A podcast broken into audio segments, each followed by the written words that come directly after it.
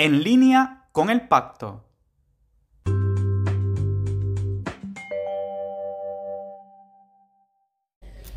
Hola, ¿qué tal? Soy María Jesús Martín, responsable de comunicación del Pacto. Comenzamos una nueva herramienta de comunicación. Es el primer capítulo del podcast en línea con el Pacto que esperamos que tenga mucho recorrido. El objetivo es llegar a un público más amplio y sobre todo en, América Latina, que sabemos que en los últimos meses, sobre todo con el confinamiento, eh, los podcasts eh, se han puesto de moda. También sabemos que en la región eh, latinoamericana es una de las que más utilizan este formato de comunicación, más escuchan podcasts. Así que, como decimos, nuestro objetivo es llegar a todas las partes del mundo, sobre todo América Latina, que es donde está enfocado nuestro trabajo. Para empezar, el primer eh, capítulo lo hemos querido dedicar al crimen organizado en general, al contexto en el que vivimos, eh, qué es lo que pasa con el crimen organizado durante la pandemia y la pospandemia. Vamos a intentar responder a esas preguntas y quien, las va a responder en este caso hoy son los directores del pacto, Juan Gama y Xavier Cusquer, que nos acompañan hoy para hablar de, todo esto. Eh, ellos ya sabéis, son los directores del pacto, son especialistas en, crimen organizado y eh, nos van a sentar, nos van a, nos van a explicar en qué situación, en qué situación estamos. Me acompaña también Ronald Vivas, que es la persona encargada también de comunicación del pacto. Hola Ronald, ¿qué tal? Hola María Jesús, buen día. Eh, sí, bueno, hoy nos reunimos aquí eh, porque sabemos que en el ámbito territorial del crimen organizado eh, se ha expandido a causa de otras situaciones como la pobreza, el aislamiento y sobre todo la débil presencia del Estado en varias zonas de algunos países. Y como comentas, hoy nos reunimos aquí con los directores del pacto para que nos aclaren ciertas dudas que podemos muchos tener en estos momentos. Perfecto. ¿Cómo lo vamos a hacer? Eh, los directores del pacto van a tener una conversación entre ellos, se van a hacer las preguntas y se van a responder. Así que, sin más dilación, comenzamos. Eh, Juan Gama, Xavier Kusker, la primera pregunta la lanzo yo. El crimen organizado ha crecido en muchas partes del mundo. ¿Podemos decir que ha ampliado su base de influencia? Bueno, yo creo que hay, hay un, evento que ha pasado creo que en, mayo o junio en, México cuando hemos visto eh, familiares de, del Chapo eh, distribuyendo cajas de, ayuda alimentaria. Eh, creo que en una parte del mundo todo veíamos que todo estaba parado y, y, y ver esta, este escenario es verdad que fue un poco eh, bueno, un poco raro, no sé, Juan, eh, ¿cómo, lo has visto también esto? Es un descaro también. sabemos que el crimen organizado ejerce un control territorial compitiendo con el Estado en muchas zonas con una débil presencia.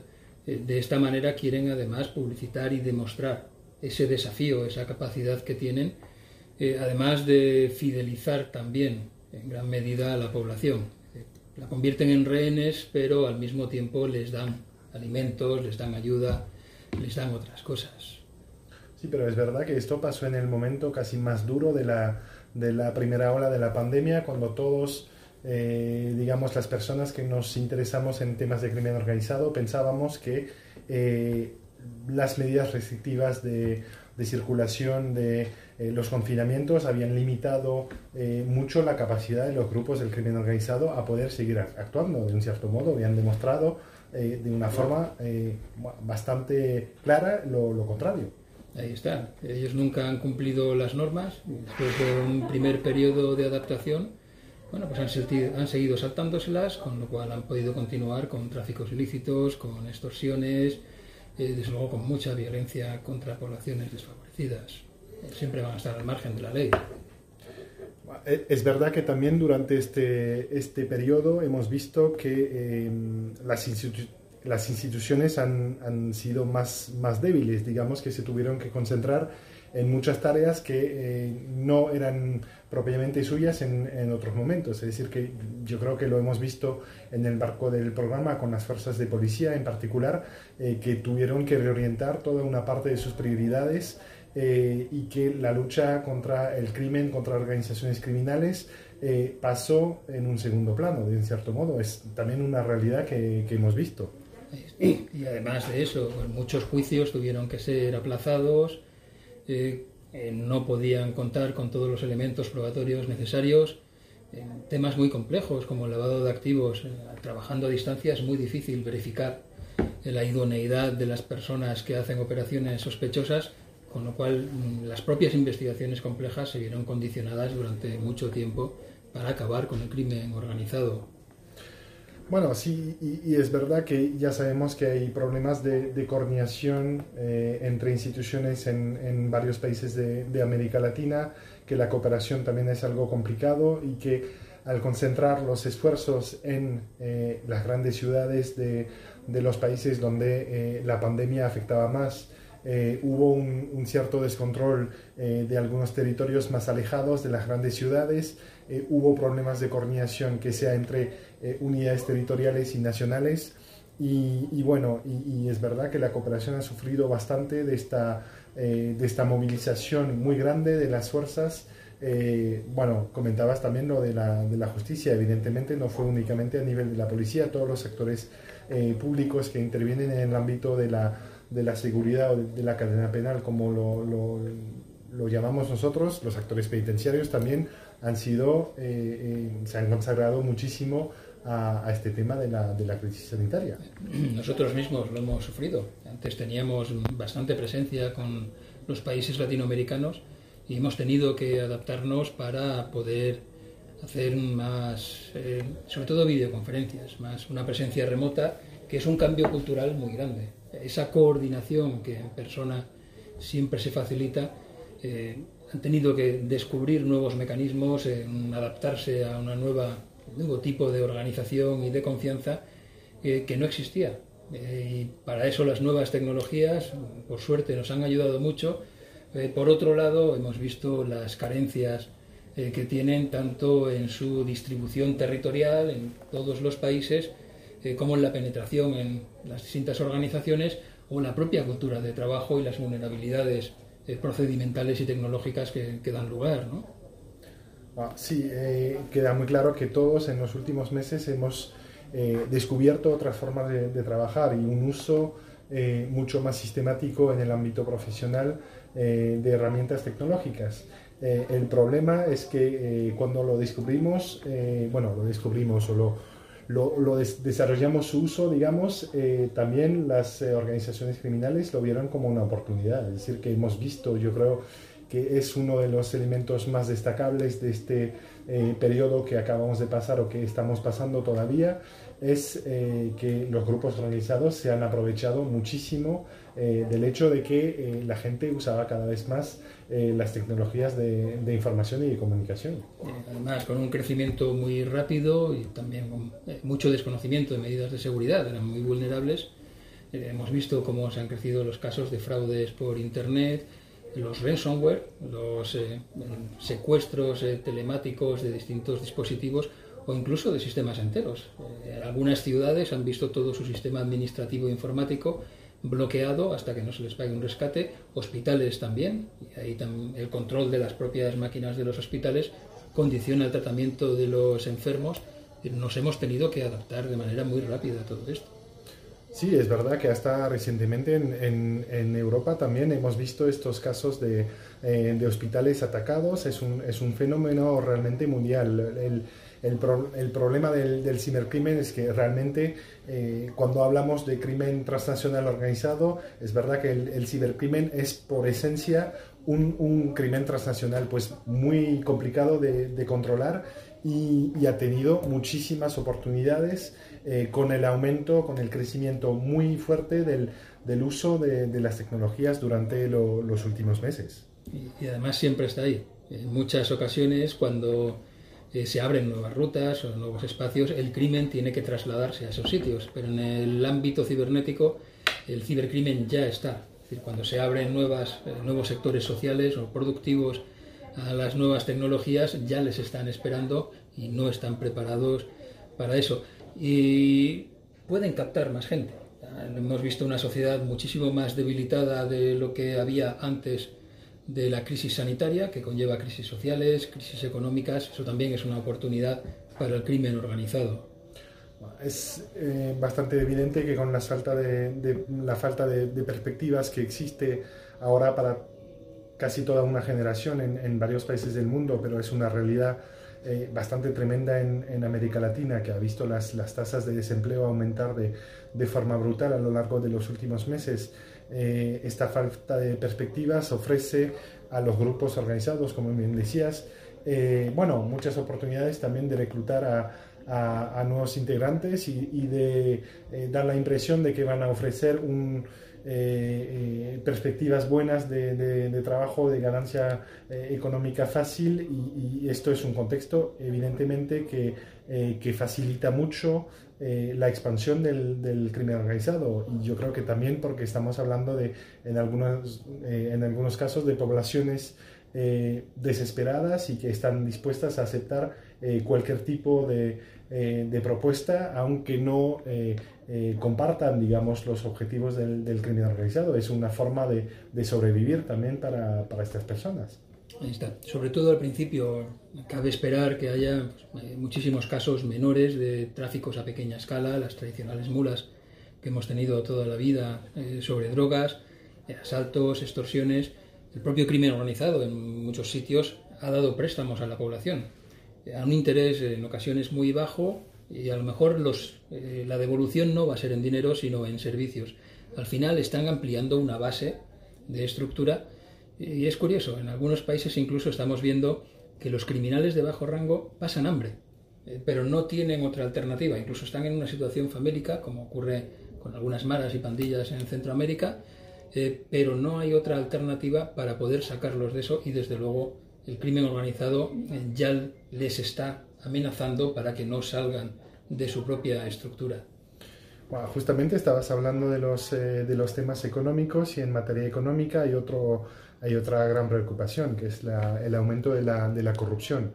Hemos visto durante la, eh, la, fase más crítica, digamos, de la, de la pandemia, eh, varios casos en el sector sanitario, porque sabemos que los países, muchos muchos países del mundo tuvieron que lanzar eh, licitaciones públicas eh, de forma muy rápida con eh, criterios adaptados y, un poco más sencillos que los que suelen usar y esto ha provocado en muchos países una infiltración del, crimen organizado a través de la corrupción y, esto es una, es una preocupación creciente en este momento porque vemos que los casos se están disparando en varios países del mundo también. Sí, el año pasado hicimos actividades precisamente sobre esto y este año las hemos tenido que empezar eh, con la distribución de la vacuna COVID. La propia Oficina Europea de Lucha Antifraude está alertando de ofertas fraudulentas a los propios Estados miembros de la Unión Europea eh, sobre grandes cantidades de vacunas que bueno, son ofertas falsas o son productos que no están testados y hay tentaciones en muchas administraciones a conseguir soluciones rápidas o aparentes. todo esto está muy asociado y afecta a todas las instituciones con las que trabajamos. Claro, y, además eh, un, problema también que se va a plantear es que la, crisis económica es muy probable que provoque eh, una reducción de, eh, los presupuestos públicos y, por lo tanto una, una mayor debilidad de instituciones del Estado y de los propios funcionarios de estas instituciones que podrían ser más, digamos, eh, fácilmente eh, corruptibles. Es, también algo que tenemos que, eh, mirar con, mucha atención. Yo creo que desde los programas de cooperación, por supuesto, pero en, los propios países y en las propias instituciones. Estamos trabajando desde hace unos años temas de control interno de los actores de la cadena penal, pero es verdad que el contexto hace que es muy probable que las tentaciones eh, sean más grandes en, un contexto en el que los salarios no van a aumentar, por no decir que, van a bajar, eh, no habrá eh, ampliación de, personal en, varias instituciones porque los gobiernos están en una situación económica muy complicada. Además, con bastante desigualdad entre regiones y países. nos estamos refiriendo al crimen transnacional organizado. Es decir, que también estas relaciones internacionales nos van a afectar y tenemos la suerte, por lo menos la Unión Europea sí está destinando en principio 500 millones de euros con el programa COVAX para facilitar el acceso a la vacuna de otros países eh, fuera de la Unión Europea, pero evidentemente la eh, tardanza en tener vacunado a grandes sectores de la población también supone una oportunidad para el crimen organizado. Eh, hay, otro tema que no hemos, eh, que no hemos comentado, no es que nos lo, olvidemos, porque eh, forma parte de, uno de los elementos centrales del programa del pacto, que es el, sector penitenciario, que también ha sido afectado de forma muy, muy particular durante, durante la pandemia. yo creo que en muchos casos eh, los gobiernos, eh, nosotros sí que abogamos desde hace unos cuantos años para el uso más sistemático de las medidas alternativas a la privación de la libertad. Eh, de un cierto modo, la pandemia ha acelerado muchísimo el uso de estas medidas alternativas porque había que encontrar formas de limitar la sobrepoblación, que era un, caldo de cultura para, el, para la difusión de la, de, de la pandemia y de la COVID-19. Eh, pero es verdad que en muchos casos esto se ha, eh, realizado de forma eh, poco organizada y, ha tenido también, a lo mejor en algunos países, un, impacto negativo porque esto es una política que se prepara, evidentemente que no, no puedes de un día a otro decir, bueno, voy a sacar 10.000 personas de prisión sin ningún criterio. Además, con el riesgo de que entre las 10.000 personas saquemos a grandes criminales eh, precisamente por falta de control o corrupción. Ahí también hay una pequeña luz esperanzadora, gracias a que llevamos ya cuatro años trabajando con todas las instituciones, eh, especialmente penitenciarias, pero también de justicia. En todos los países de Latinoamérica eh, sí teníamos unas condiciones ideales para abordar rápidamente un uso racional de las medidas alternativas a la privación de libertad combinadas con inteligencia penitenciaria contra el crimen organizado. Y ha sido sorprendente, y bastante bonito ver cómo varios países enseguida han empezado a adoptar medidas al poco tiempo de ver que era necesario corregirlo y posiblemente de cara a futuro esto va a ser algo que permanezca, es decir, un trato más humano, digamos más racional de las penas eh, y de las personas que cumplen condena y al mismo tiempo también una especialización en el tratamiento de los grandes criminales, el eh, crimen organizado, de los criminales económicos, de los cibercriminales, terroristas también en otro ámbito, eh, más enfocados y más controlados en las prisiones. Igual hemos visto lo que ha pasado la, semana pasada en, Ecuador, eh, que es demasiado temprano claramente para decir si esto tiene que ver con, con la situación de la, de la pandemia, con la la presión que puede existir eh, dentro de los sistemas penitenciarios, pero es verdad que eh, vemos que todavía en, varios países del, mundo, de América Latina en particular, este trabajo de inteligencia penitenciaria, de eh, identificación del perfil de los privados de libertad, de su clasificación, de su separación física, es un tema que todavía se tiene que profundizar bastante porque vemos que estos fenómenos se pueden, se pueden producir y, tienen repercusiones eh, tremendas en, el país, pero en, toda la región, cuando vemos eh, eventos de este, de este tipo. Eh, y además nos consta que el responsable máximo del sistema penitenciario de Ecuador tenía toda la intención de potenciar la inteligencia penitenciaria, sin embargo pues no ha contado con los recursos disponibles para ellos y esto nos demuestra que es necesario invertir con antelación antes de que ocurran los problemas Esperemos que el próximo año, en todo lo que nos queda en este, sí podamos eh, revertir esta situación o por lo menos crear condiciones para una lucha efectiva contra el crimen organizado también dentro de las prisiones. Bueno, yo creo que podríamos seguir hablando durante mucho tiempo de, esta temática porque hay muchos fenómenos criminales vinculados con la, con la COVID. Claramente, eh, una de las conclusiones que podemos sacar, pero eh, le vamos a devolver la, la palabra a María Jesús, es que eh, si pensábamos al inicio de la, de la, crisis que el crimen organizado se iba a ver afectado, eh, al final parece que no. Así es, muchas gracias a los dos. Creo que la conversación ha sido muy interesante, que nos ha dado las claves sobre todo de dónde estamos y hacia dónde vamos, que eso es lo importante. ¿Cómo lo vamos a hacer? Pues en línea con las prioridades de la Unión Europea. Ya sabéis que el pacto es un programa financiado eh, por la Unión Europea y con ese espíritu que nos lleva acompañando ya desde hace meses, ese espíritu del Team Europe que tenemos ya tan interiorizado para conseguir una recuperación sostenible en línea también con los objetivos de la Agenda 2030. Lo dicho, queda mucho trabajo por hacer, mucho trabajo de coordinación entre las dos regiones Eh, tenemos por delante todavía muchos meses para hacerlo y esperemos que, les haya resultado también interesante esta charla y comprendan un poco más eh, cómo trabajamos y cuáles son nuestros objetivos. Ronald.